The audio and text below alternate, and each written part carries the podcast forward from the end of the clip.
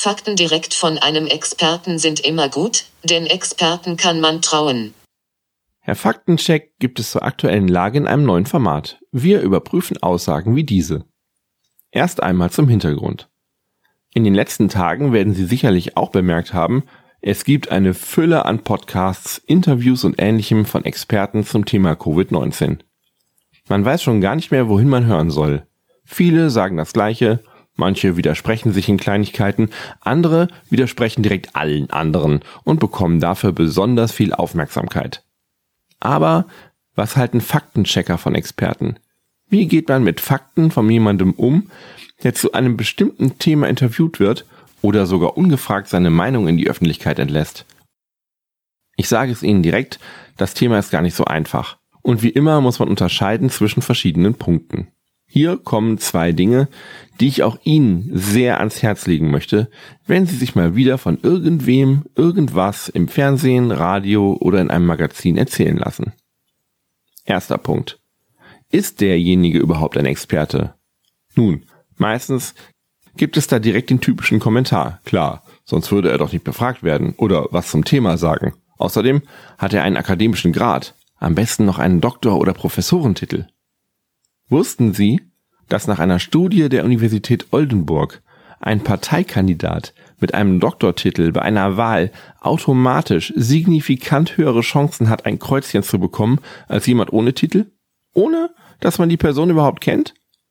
Titel scheinen bei manchen Menschen ein sofortiges Vertrauensverhältnis aufzubauen oder zumindest einen großen Kompetenzkredit zu geben. Doktortitel ist aber nicht gleich Doktortitel. Einige Titel sind in harten Forschungsjahren erarbeitet worden. Andere haben drei Monate statistische Auswertung von Dachbodenakten gemacht. Zudem, und das ist noch viel wichtiger, ist man nicht automatisch Fachkraft in allen naturwissenschaftlichen Gebieten, nur weil man eine Naturwissenschaft studiert hat. Ganz im Gegenteil, je mehr man sich spezialisiert, desto weniger wird man oft Universalgelehrter. Ein Beispiel aus dem Faktencheck-Alltag.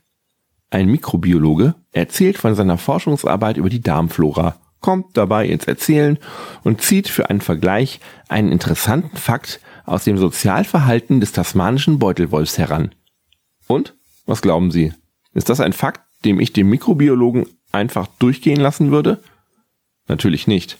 Er hat sein Spezialgebiet verlassen.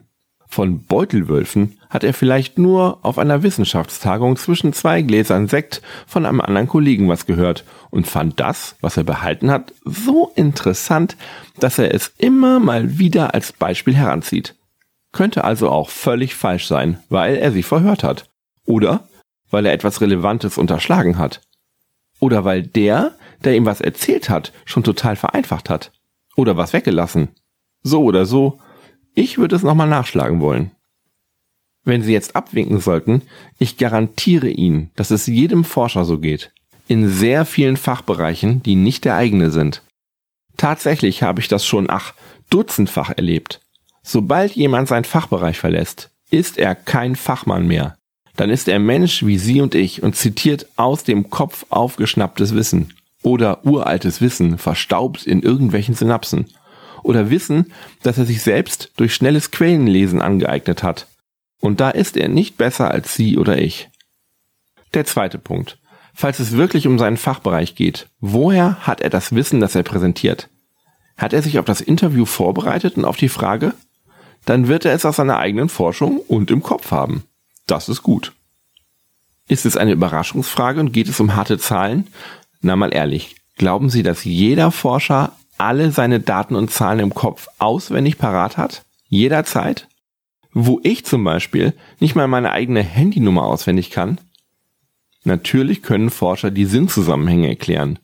Aber wenn sie eine Zahl präsentieren, auf die sie nicht vorbereitet waren, dann glauben Sie mir, korrigieren ganz viele nach, wenn man sie ihnen hinterher nochmal vorlegt.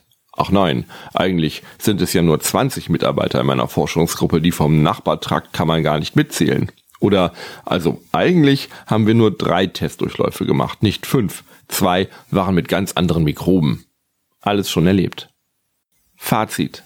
Hinterfragen Sie Aussagen von Experten. Das können Sie, selbst wenn Sie kein Experte sind. Fragen Sie sich, ist derjenige wirklich eine Fachkraft in genau dem Thema, zu dem er gerade etwas sagt? Lassen Sie sich also über Viren am besten nur etwas von Virologen erzählen und von Risikoforschern etwas über Risiken von Maßnahmen in der Bevölkerung, nicht andersherum. Und fragen Sie sich, woher hat derjenige seine Quellen? Hat er dazu geforscht? Ist er tief in der Materie drin, schon seit Jahren? Oder hat er auch nur Quellen gelesen? Dann ist er ganz oft nämlich gar nicht schlauer als Sie. Wenn Sie selbst einmal Fragen zu Meldungen oder zu verbreiteten angeblichen Fakten in sozialen Medien in der aktuellen Lage haben, dann melden Sie sich gerne und schreiben mir unter faktencheck.geo.de. Und noch mehr, schon hinterfragte Fakten, finden Sie in unserem Magazin. Ab sofort im Handel oder im Abo auf www.geo.de-fakten.